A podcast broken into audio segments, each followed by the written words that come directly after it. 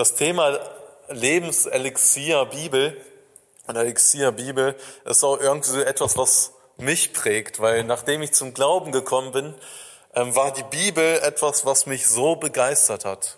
Ich komme aus einem christlichen Elternhaus und kannte die Bibel und die biblischen Geschichten, aber das Wort Gottes gelesen und studiert habe ich nie. Und nachdem ich zum Glauben an Jesus Christus gekommen bin, konnte ich nicht mehr aufhören. Ich saß in meinem Zimmer vor diesem Buch und es hat mich einfach nur geflasht. Ich saß da und Gott hat zu meinem Herzen geredet. Und seitdem ist dieses Buch etwas, was mein Leben prägt und verändert und worauf ich niemals mehr verzichten möchte. Ja, dieses Wort ist lebendig. Dieses Wort hat Kraft, mein und dein Leben zu verändern. Und ich glaube, dass diese Gebetswoche vielleicht eine Woche war, wo wir uns nochmal zurückbesonnen haben, wirklich stille zu werden über dem Wort Gottes, nachzudenken und das Wort Gottes wieder ernst zu nehmen für mein Leben, weil es die Kraft hat, uns zu verändern und weil es die Kraft hat, uns Leben zu geben. Das Thema heute heißt ja miteinander loben. Und dann war noch Bindestrich Worship. Ja, und man könnte es ja schon fast als Anbetung betiteln. Also das Thema heute ist ja eigentlich schon fast Anbetung. Miteinander Gott loben. Und ich habe mir die Frage gestellt, ja, wo loben wir denn allgemein erstmal? Ja, wir loben in unserem Alltag Menschen. Meist kritisieren wir, aber ich glaube, wir loben auch ab und zu Menschen. Und ich glaube, das ist doch gut. Aber wann loben wir Menschen? Wir loben Menschen meist, wenn sie etwas tun, wenn wir dabei waren, etwas erlebt haben und so weiter. Und ich glaube, so ähnlich ist es vielleicht mit Gott. Und die Frage, die ich mir gestellt habe bei dem Thema Miteinander loben, wer kann denn Gott überhaupt loben? Können alle Menschen Gott loben? Und ich musste feststellen, wenn wir über das Lob Gottes reden und die Bibel lesen, müssen wir feststellen, nicht jeder kann Gott loben, sondern nur das ist ein Lob Gottes, was von Herzen kommt und was Gott wohlgefällig ist. Das sehen wir schon ganz oft, auch vom Alten Testament her, dass das Lob irgendwie Gott gefällig sein sollte. Und wir haben diesen Text gelesen in Kolosser 3, der Mark hat das vorgelesen, und da heißt es ja auch, Lasst das Wort Christi reichlich unter euch wohnen, lehrt und ermahnt einander in aller Weisheit mit Psalmen, Lobgesängen, geistlichen Liedern, singt Gott dankbar in eurem Herzen. Und alles, was ihr tut mit Worten oder mit Werken, das tut alles im Namen unseres Herrn Jesus und dankt Gott dem Vater durch ihn. Und wenn wir den Kolosserbrief lesen, das dritte Kapitel, da sehen wir eigentlich, dass Paulus den Lebenswandel der Kolosser beschreibt. Und er beschreibt in Kapitel 3, dass sie neu geworden sind, ein neuer Mensch und den alten Menschen ablegen sollen. Und daraufhin kommt er zu dem Schluss, nun ermahnt euch oder lehrt euch durch das Wort Christi oder lasst das Wort Christi reich unter euch wohnen. Das heißt, bei den Menschen, zu denen Paulus diesen Brief schreibt, ist vorher etwas passiert.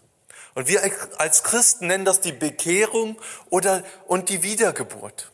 Das heißt, eigentlich nur derjenige kann Gott loben, der wieder bekehrt und wiedergeboren ist. Und vielleicht kennt ihr die Geschichte aus Johannes Kapitel 4 von der Frau am Brunnen, der Jesus begegnet. Und er sagt eigentlich ganz besondere Worte zu der Frau, die ein wenig verwirrt ist, dass Jesus überhaupt mit ihr redet. Und sie fragt, ja, wo sollen wir denn Gott anbeten? Hier in Samaria auf dem Berg oder in Jerusalem? Und Jesus sagt etwas ganz Besonderes in Johannes Kapitel 4. Er sagt nämlich, und zwar ab Vers 21, Jesus spricht zu ihr, Glaube mir, Frau, es kommt die Zeit, dass ihr weder auf diesem Berge noch in Jerusalem den Vater anbeten werdet. Ihr wisst nicht, was ihr anbetet. Wir wissen aber, was wir anbeten, denn das Heil kommt von den Juden. Aber es kommt die Zeit und ist schon jetzt, in der die wahren Anbeter den Vater anbeten werden im Geist und in der Wahrheit. Denn auch der Vater will solche Anbeter haben. Gott ist Geist und die ihn anbeten, die müssen ihn in Geist und in der Wahrheit anbeten. Und wir wissen vom Wort Gottes her, dass ein Mensch, der nicht bekehrt ist, der nicht wiedergeboren ist, nicht den Geist Gottes hat, sondern der Geist Gottes kommt in dein Leben, wenn du vor Gott kapitulierst, wenn du Gott erkennst in seiner Größe und in seiner Heiligkeit, wenn der lebendige und wahrhaftige Gott deine Schuld offenbart, dir deine Schuld offenbart und du erkennst, ja, ich brauche Gott, ich bin vollkommen abhängig von ihm. Und wenn ich nicht an ihn glaube und nicht Vergebung meiner Sünden bekomme, bin ich für ewig getrennt. Und ein Mensch, der das erkennt und diesen lebendigen Gott annimmt, der fällt vor ihm nieder und nimmt dieses Geschenk der Gnade Gottes an, das, was Jesus Christus am Kreuz getan hat, dass er für deine Sünden gestorben ist, dass er sich Mensch wurde, was wir am Weihnachten gefeiert haben, dass er sein Leben hingegeben hat und dass er für dich am Kreuz geblutet hat. Und es heißt, er wurde zur Sünde gemacht, damit du die Gerechtigkeit Gottes bekommst. Und jeder Mensch, der das glaubt und das annimmt für sich, der bekommt Vergebung seiner Sünden und wird ein Kind Gottes.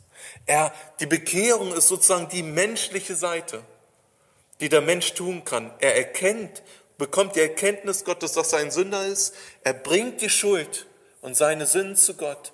Und Gott bestätigt es durch den Heiligen Geist. Und der Geist Gottes kommt in den Menschen und der Mensch wird ein Kind Gottes. Und das ist das gewaltigste Ereignis der Menschheitsgeschichte, wenn ein Mensch dieses annimmt, was Jesus Christus getan hat. So wird Gott für dich ganz real in deinem Leben. Und erst in diesem Moment ist deine Beziehung zu Gott wiederhergestellt und du kannst Gott loben. Und du hast automatisch einen Grund, um Gott zu loben, weil der lebendige Gott sich dir offenbart hat und sich deiner angenommen hat. Also wer kann Gott loben? Derjenige, der in Geist und in Wahrheit anbetet. Und den Geist bekommst du nur durch Bekehrung und Wiedergeburt. Und ich erlebe es immer wieder, auch in der Jugendarbeit, aber auch in den Gemeinden. Es kommen Menschen in den Gottesdienst, es kommen Menschen in die Gemeinde und sie erleben Gottesdienst und sie singen sogar mit. Aber sie sind nicht wiedergeboren, nur weil sie ein Lied mitsingen.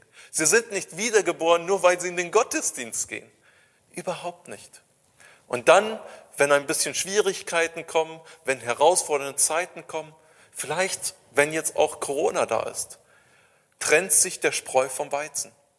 Und dort, wo das Fundament der Heilige Geist im Herzen ist und wo geglaubt wurde, das bleibt bestehen. Aber da, wo die Wurzel nur vielleicht oben drauf gelegt wurde, aus Begeisterung der Atmosphäre, der Gemeinschaft oder ähnliches, da weicht der Glaube, da weicht die Präsenz, da weicht Gott.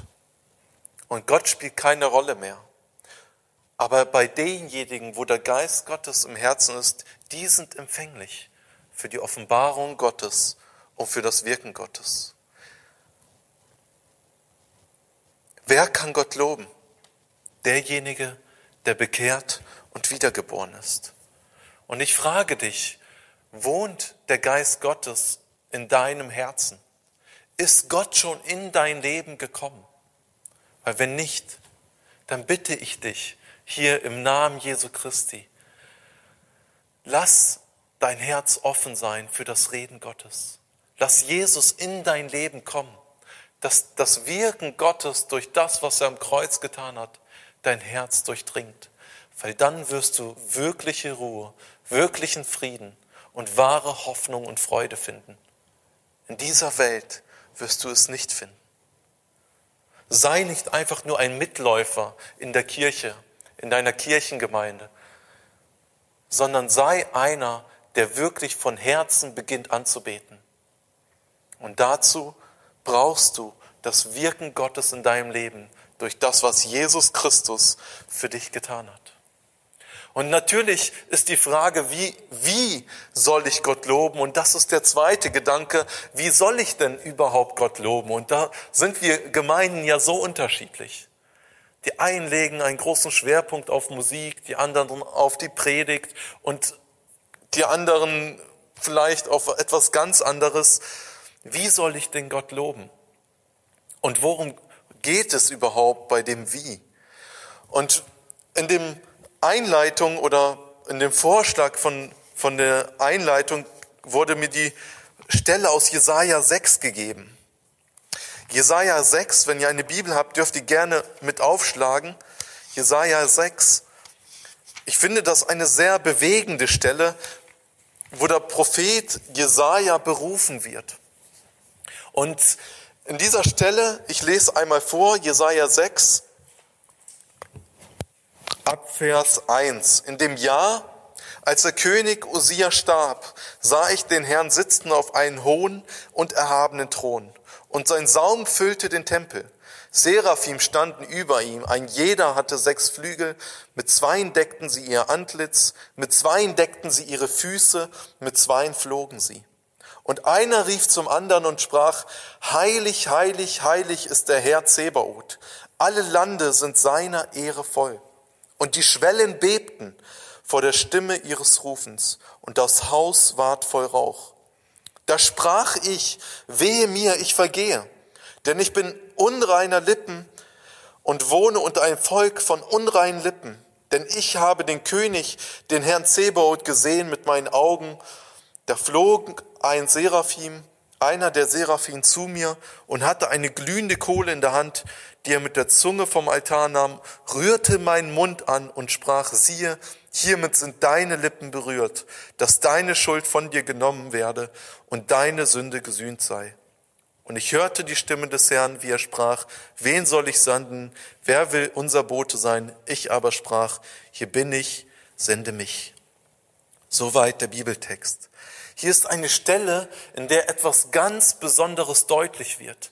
Und zwar, einmal die Heiligkeit Gottes, diese Vollkommenheit und diese Schönheit, diese Klarheit Gottes, die Jesaja dahin führt, dass er nichts anderes sagen kann. Ich bin ein sündiger Mensch und ich wohne unter sündigen Menschen. Und das ist, glaube ich, eine Erkenntnis, die Jesaja so krass getroffen hat, dass er gesagt, ich vergehe. Wenn ich Gott dich sehe, wenn ich in deinem Licht stehe, ich kann da gar nicht bestehen, ich muss sterben. Und Gott schickt einen Engel, der eine heiße Kohle mit sich hat und der berührt Jesaja und Gott sagt zu ihm, deine Sünden sind dir vergeben. Warum diese Stelle? Weil ich glaube, wie soll ich Gott anloben? Die Antwort finden wir in dieser Stelle. Denn ich, es ist nicht eine Tat, sondern ich glaube, Anbetung ist irgendwo eine Haltung Gott gegenüber. Und es ist eine Spannung zwischen der Heiligkeit Gottes, von dem sonderbaren Gott, und zwischen dem Sünder, der ich als Mensch bin. Und gleichzeitig, dass ich durch Jesus Christus ein Kind Gottes geworden bin und dass ich zu diesem heiligen Gott Vater sagen kann. Das ist so eine Diskrepanz und so eine Spannung in uns, die wir täglich erleben. Weil wir gehen durch den Alltag und wir sehen unsere Fehler. Wir sehen unsere Schwachheiten. Wir sehen das, was wir tun und wir könnten an uns verzweifeln. Und wir fallen sogar in Selbstmitleid und sagen, wie soll Gott uns überhaupt annehmen und wie soll ich Gott überhaupt noch gefallen? Ja, das ist unsere menschliche Sicht auf uns selber. Und wenn wir dann Gottes Perspektive einnehmen und Gottes Wahrheit und Gerechtigkeit und Heiligkeit, dann müssen wir sagen, Herr, wie willst du uns überhaupt gebrauchen? Wie sollen wir dir überhaupt ein Lob bringen? Gefühlt sind wir doch alle Heuchler. Aber auf der anderen Seite haben wir das, was wir erlebt haben bei unserer Wiedergeburt, dass Jesus Christus uns sein Leben gegeben hat, dass er für uns am Kreuz gestorben ist, dass er uns zu seinen Kindern gemacht hat und wir zu diesem heiligen Vater oder zu diesem heiligen Gott Vater sagen dürfen. Und auf einmal haben wir eine innige Beziehung. Und auf einmal ist unser Herz voll Dank und voll Lob, weil wir wissen, es geht nicht mehr um uns. Es geht nicht um das, was ich tue, was ich mache, was ich schaffe, wie gut ich bin, wie gut ich mich beteiligen kann oder ähnliches. Darum geht es nicht, sondern es geht allein um die Gnade Gottes, die er mir offenbart hat. Und diese Spannung ist, glaube ich, eine Herzenshaltung. Eine Herzenshaltung, die wir begreifen müssen, die wir glauben müssen Glauben, dass Jesus Christus wirklich mein Erlöser ist, mein Retter, der mich durch den Alltag trägt. Dass er derjenige ist, der mich bewegt, der mich motiviert. Nicht ich selber, nicht die Menschen um mich herum. Nein, Jesus Christus alleine, der gekreuzigte und auferstandene Herr deines Lebens. Er ist derjenige, der dein Leben bewegt. Und vielleicht bist du gerade in einer Situation, wo du diese Spannung irgendwie nicht zusammenkriegst. Und du bist mit dir selber beschäftigt. Du bist vielleicht gerade viel zu Hause und du drehst dich um mich selbst. Ich habe letztens mit jemandem gesprochen, der seit einem Monat niemanden mehr gesehen hat. Und diese Person dreht sich gerade nur um sich selbst. Und sie fällt in Selbstmitleid und weiß da auch teilweise gar nicht heraus, und hat negative Gedanken über sich selbst, selbstzerstörerische Gedanken. Vielleicht bist du gerade in deinem Christenleben an einem Punkt, wo du sagst, dieses Feuer, diese Spannung erlebe ich nicht mehr. Dass diese, diese Freude und diese Hoffnung durch, den, durch Jesus Christus in mir habe. Und vielleicht ist gerade diese Woche die entscheidende Woche, wieder stille zu werden und dich darauf zu besinnen. Denn bei der Frau am Brunnen hat Jesus nicht nur gesagt, in Geist könnt ihr mich anbeten, sondern auch in Wahrheit. Und ich glaube, dass unser Glaubensleben oftmals träge und fade ist, weil das Wort Gottes keine Rolle mehr in meinem Leben spielt. Und ich merke es immer wieder, je weniger ich die Bibel lese, umso weniger Bezug habe ich auf die Offenbarung Gottes in meinem Leben, umso weniger Bezug habe ich um die Führung Gottes in meinem Leben. Das Wort Gottes ist die Wahrheit. Jesus spricht in Johannes 17, wo er sich noch einmal mit den Jüngern trifft und kurz vorher, vor seinem Tod, mit seinem Vater redet. Da spricht der Heilige sie in der Wahrheit, dein Wort ist die Wahrheit. Jesus sagt also, wenn er sagt, ihr müsst mich in Geist und Wahrheit anbeten, sagt er, ihr müsst wiedergeboren sein und das Wort Gottes in eurem Leben zulassen. Und deswegen ist das Wort Gottes nicht irgendeine Nebensache, sondern es ist das Zentrum unserer Zusammenkünfte. Es ist der Inhalt unseres Glaubens, denn Jesus selbst identifiziert sich vollkommen mit diesem Wort. Er sagt, ich bin das Wort. Und das Wort ward Fleisch und wohnte unter uns. Jesus selbst begegnet uns durch die Bibel. Und deswegen ist das Wort Gottes so entscheidend für das Lob Gottes. Wie sollen wir anbeten? In der Spannung zwischen dem heiligen Gott und wir als Sünder, aber als Kinder Gottes vollkommen geliebt und dem himmlischen Vater. Und diese Spannung können wir erhalten durch das Wort Gottes, indem wir es regelmäßig lesen, indem wir es uns vor Augen haben. Denn heilige sie in der Wahrheit bedeutet, dass das Wort Gottes uns reinigt, uns immer wieder klare Gedanken schenkt, uns auf das Wesentliche ausrichtet, wie Gott ist, weil das verschwimmt in unserem Alltag. Gott will unser Herz, dass unser Herz auf ihn ausgerichtet ist. Dass diese Haltung in unserem Herzen präsent ist, weil unser Lob und das, was wir reden, das muss nicht unbedingt von Bedeutung sein. Wir wissen, dass selbst im Jesaja-Buch in Kapitel 29 es eine Stelle gibt, die ganz interessant ist und dazu passt. Weil wenn wir über Lob und Anbetung sprechen, dann geht es nicht primär um den Gesang. Dann geht es nicht primär um das, was wir vor Gott bringen. Ja, das ist ein Ausdruck. Aber unsere Herzenshaltung, das, was in unserem Herzen ist, ist entscheidend. Weil sonst sind all unsere Worte, all unser Lobgesang, all das, was wir vor Gott bringen, nichtig. In Jesaja 29, Jesaja 29, Vers 13 steht, und da redet er über das Volk Israel. Und der Herr sprach, weil dies Volk mir naht mit seinem Munde und mit seinen Lippen mich ehrt. Aber ihr Herz von, fern von mir ist und sie mich fürchten nur nach Menschengeboten, die man sie lehrt. Also da wird ein Zustand des Volkes Israel beschrieben. Sie ehren Gott mit ihren Lippen. Und ich habe manchmal den Eindruck, dass wir momentan sehr viel Wert legen auf Musik, auf Worship, auf Lieder und da wird so viel Wert drauf gelegt. Aber wie es in den Herzen aussieht, wie Menschen in der Nachfolge Jesu leben, ist total zweitrangig.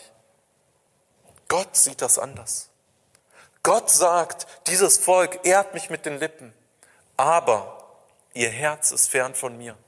Gott will nicht, dass wir einfach nur bloße Worte singen oder reden. Gott will, dass dein Herz ausgerichtet ist auf ihn. Dass es mit Ehrfurcht vor dem heiligen Gott, aber mit der Dankbarkeit eines geliebten Kindes vor dem Vater steht und ihn lobt und ihn dankt. Und das ist das Entscheidende. Wie erlebst du die Gottesdienste? Ja, momentan durch Corona ist natürlich alles anders. Aber sonst, weshalb bist du in den Gottesdienst gegangen? Weshalb hast du heute zugeschaltet und hörst diesen Gottesdienst?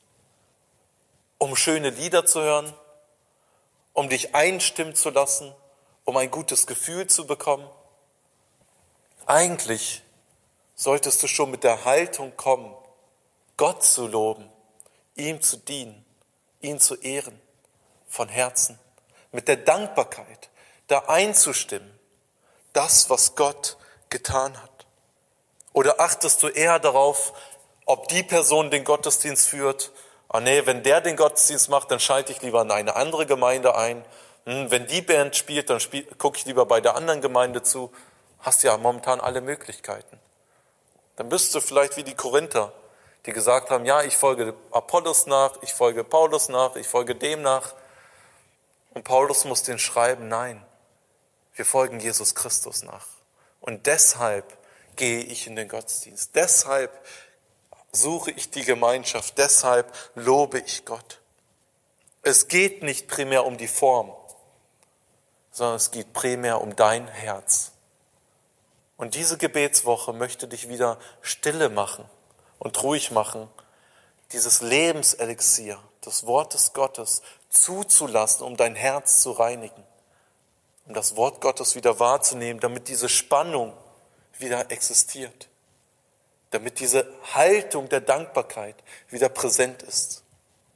Und deshalb kommen wir wieder, kommen wir zum nächsten Punkt oder zum nächsten Punkt. Wir hatten, wer kann Gott loben, der bekehrt und wiedergeboren ist, der den Geist Gottes hat, wie soll ich Gott loben? Mit der Spannung, den heiligen Gott und ich als Sünder und gleichzeitig als das geliebte Kind und meinem Vater. Und diese Spannung kommt wieder ins Gleichgewicht, wenn wir uns durch das Wort Gottes heiligen lassen, dass Jesus Christus selbst ist. Deshalb lese das Wort Gottes. Nimm es auf täglich. Und der dritte Gedanke ist, was ist denn das Zentrum des Lobes? Was soll denn gelobt werden? Oder wer soll denn gelobt werden? Das heißt ja, miteinander Gott loben, ja. Aber was? Was loben wir denn? Und ich finde es total interessant, wenn wir in das Neue Testament schauen und wenn wir in das Alte Testament schauen und wenn wir in die Zukunft, in die Offenbarung schauen, finden wir einen Grundgedanken, was im Zentrum des Lobes stehen sollte. Ich möchte anfangen beim Alten Testament. 2. Mose 15. Vielleicht kennt ihr den Lobgesang von Mose. Ja, sie sind aus, aus Ägypten geflohen und sie freuen sich über das, was Gott getan hat. Ein Riesenwunder aus der Sklaverei der Sünde durch das Meer. Sie konnten durchlaufen. Die Ägypter sind gestorben und sie wurden befreit. Und ich habe mich gefragt, was für ein Lobgesang hat Mose danach gesungen? Damals sangen Mose und die Israeliten, 2. Mose 5, das, das, dies Lied dem Herrn und sprachen, ich will dem Herrn singen, denn er hat eine herrliche Tat getan. Ross und Mann hat er ins Meer gestürzt. Der Herr ist meine Stärke und mein Lobgesang und ist mein Heil. Das ist mein Gott, ihn will ich preisen. Er ist meines Vaters Gott, ihn will ich erheben. Der Herr ist der rechte Kriegsmann, Herr ist sein Name des Pharaos Wagen und seine Machtwaffe ans Meer und so weiter. Ich will gar nicht weiter fortführen. Aber wir sehen allein schon in diesen ersten Versen, Mose beschreibt eigentlich in diesen Punkten nur die Rettung aus Ägypten. Und was für ein gewaltiges Werk das war, was Gott getan hat. Im, im Johannesevangelium, die Geschichte mit der Samariterin, da erwähnt Jesus, ihr könnt ihn nicht anbeten, denn das Heil kommt von den Juden. Warum? Weil die Samariter das Heil noch nicht erkannt hatten. Also im Alten Testament wurde die Rettung hochgehoben und das Werk Gottes. Die Samariterin wird darauf hingewiesen, dass sie nicht anbeten kann, weil sie das Heil noch nicht hat. Im Hebräerbrief Kapitel 1 lesen wir, Hebräerbrief Kapitel 1, Abvers 1, nachdem Gott vor Zeiten vielfach und auf vielerlei Weise geredet hat zu den Vätern durch die Propheten, hat er in diesen letzten Tagen zu uns geredet durch den Sohn, den er eingesetzt hat zum Erben über alles, durch den er auch die Welt gemacht hat. Er ist das Abglanz seiner Herrlichkeit und das Ebenbild seines Wesens, trägt alle Dinge mit seinem kräftigen Wort und hat vollbracht die Reinigung von den Sünden und hat sich gesetzt zur Rechten der Majestät in der Höhe und ist so viel höher geworden als die Engel, wie der Name, den er ererbt hat, höher ist als ihr Name. Alleine diese Verse sind ein Lobgesang auf das, was Jesus Christus getan hat.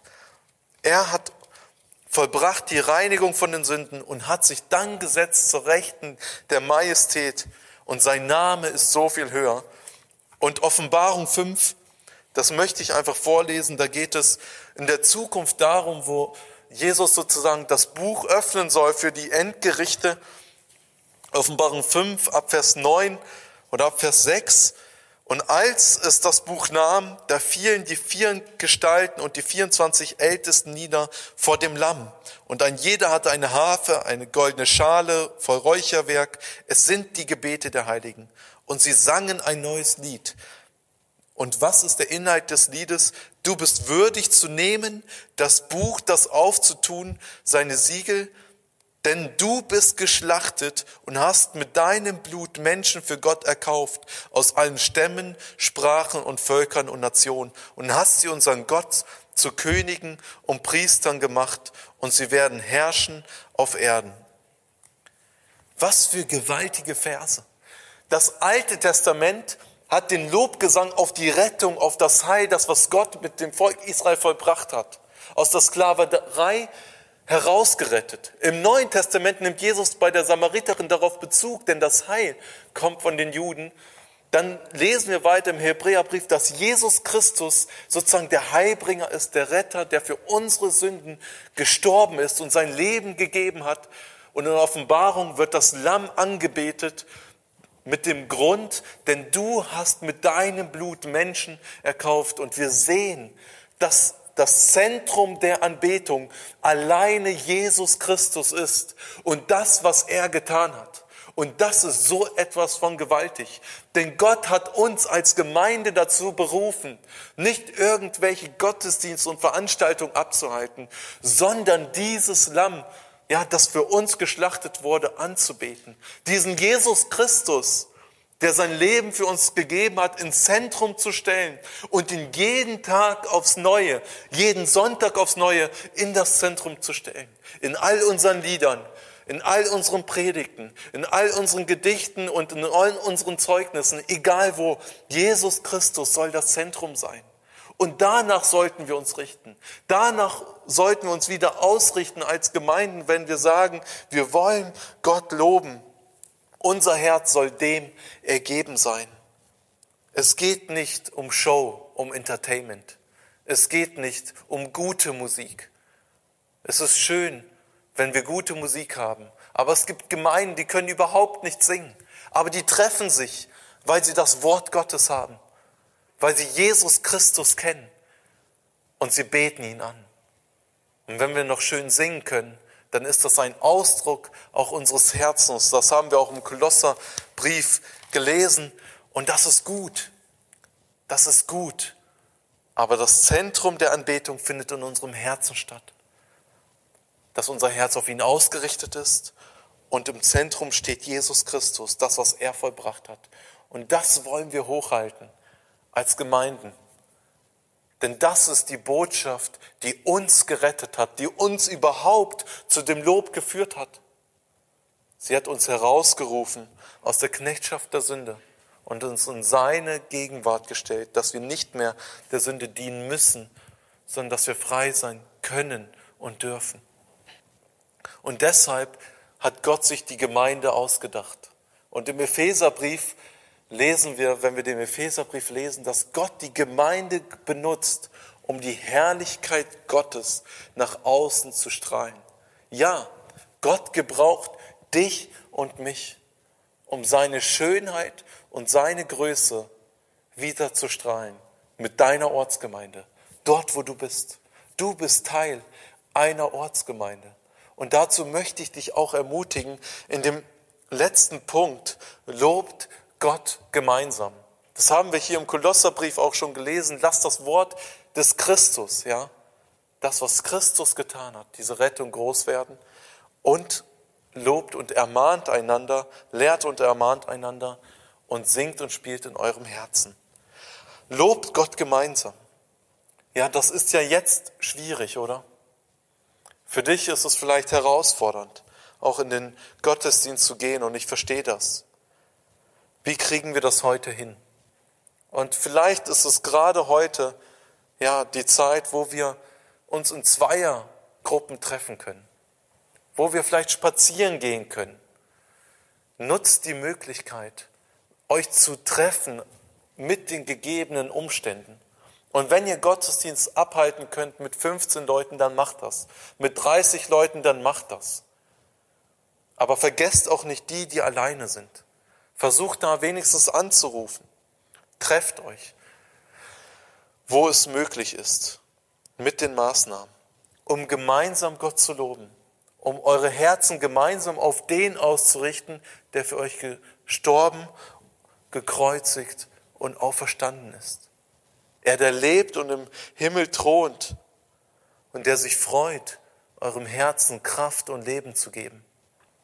Gott offenbart sich nun durch die Gemeinde und du bist Teil davon. Und ich möchte dich ermutigen, wenn die, ja, wenn die Maßnahmen irgendwo wieder aufhören, regelmäßig den Gottesdienst zu besuchen, regelmäßig die Gebetsstunden zu besuchen, das Wort Gottes zur Hand zu nehmen und es gemeinsam zu tun.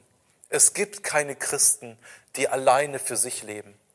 So hat Gott sich nicht Gemeinde gedacht, sondern er sagt, es ist wie ein Tempel wie ein Haus, das gebaut wird, Stein auf Stein. Und stell dir mal vor, du hast die Mauer und da fehlen zwei Steine. Dann zieht es, dann wird es kalt. Und vielleicht denkst du, du bist nicht wichtig in der Gemeinde Gottes. Doch, du bist wichtig, weil sonst hätte Jesus sein Leben nicht für dich gegeben.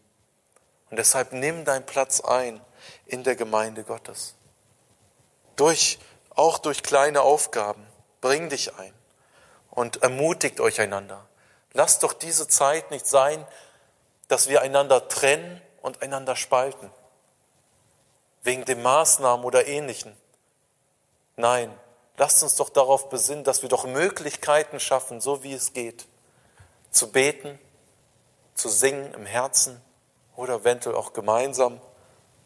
Das Wort Gottes in die Hand zu nehmen, es zu lesen und füreinander zu beten. Deshalb lobt Gott gemeinsam, so wie ihr momentan könnt. Wer kann Gott loben? Derjenige, der bekehrt und wiedergeboren ist, der sein Leben gegeben hat. Wie soll ich Gott loben? Mit der Haltung in meinem Herzen und dieser Spannung mit dem heiligen Gott, nicht als Sünder und gleichzeitig als geliebtes Kind und dem himmlischen Vater, in dieser wunderbaren Beziehung zu leben, dieser Ehrfurcht und der Furcht Gottes und wenn wir da schwach geworden sind in diesem Bewusstsein, dass unser Herz von Christus weg ist, dann nehmt das Wort Gottes wieder zur Hand, denn das Wort Gottes heiligt uns und reinigt uns. Und was ist das Zentrum des Lobes? Wir sehen es im Alten Testament. Es ist das Heil, die Rettung aus Ägypten. Wir sehen es im Neuen Testament, das, was sich durch Jesus Christus offenbart hat, sein Tod und seine Auferstehung. Und wir sehen es in der Offenbarung, dass die Menschheit zurückblicken wird und dieses Heil, was Jesus Christus am Kreuz getan hat, anbeten wird. Und da bleibt eigentlich nur eines. Lasst uns gemeinsam da einstimmen. Lasst uns gemeinsam Gott loben in unseren Herzen. Inne werden, ihn erheben und groß machen, so wie wir momentan können. Gott segne euch beim Nachdenken und Gottes Segen.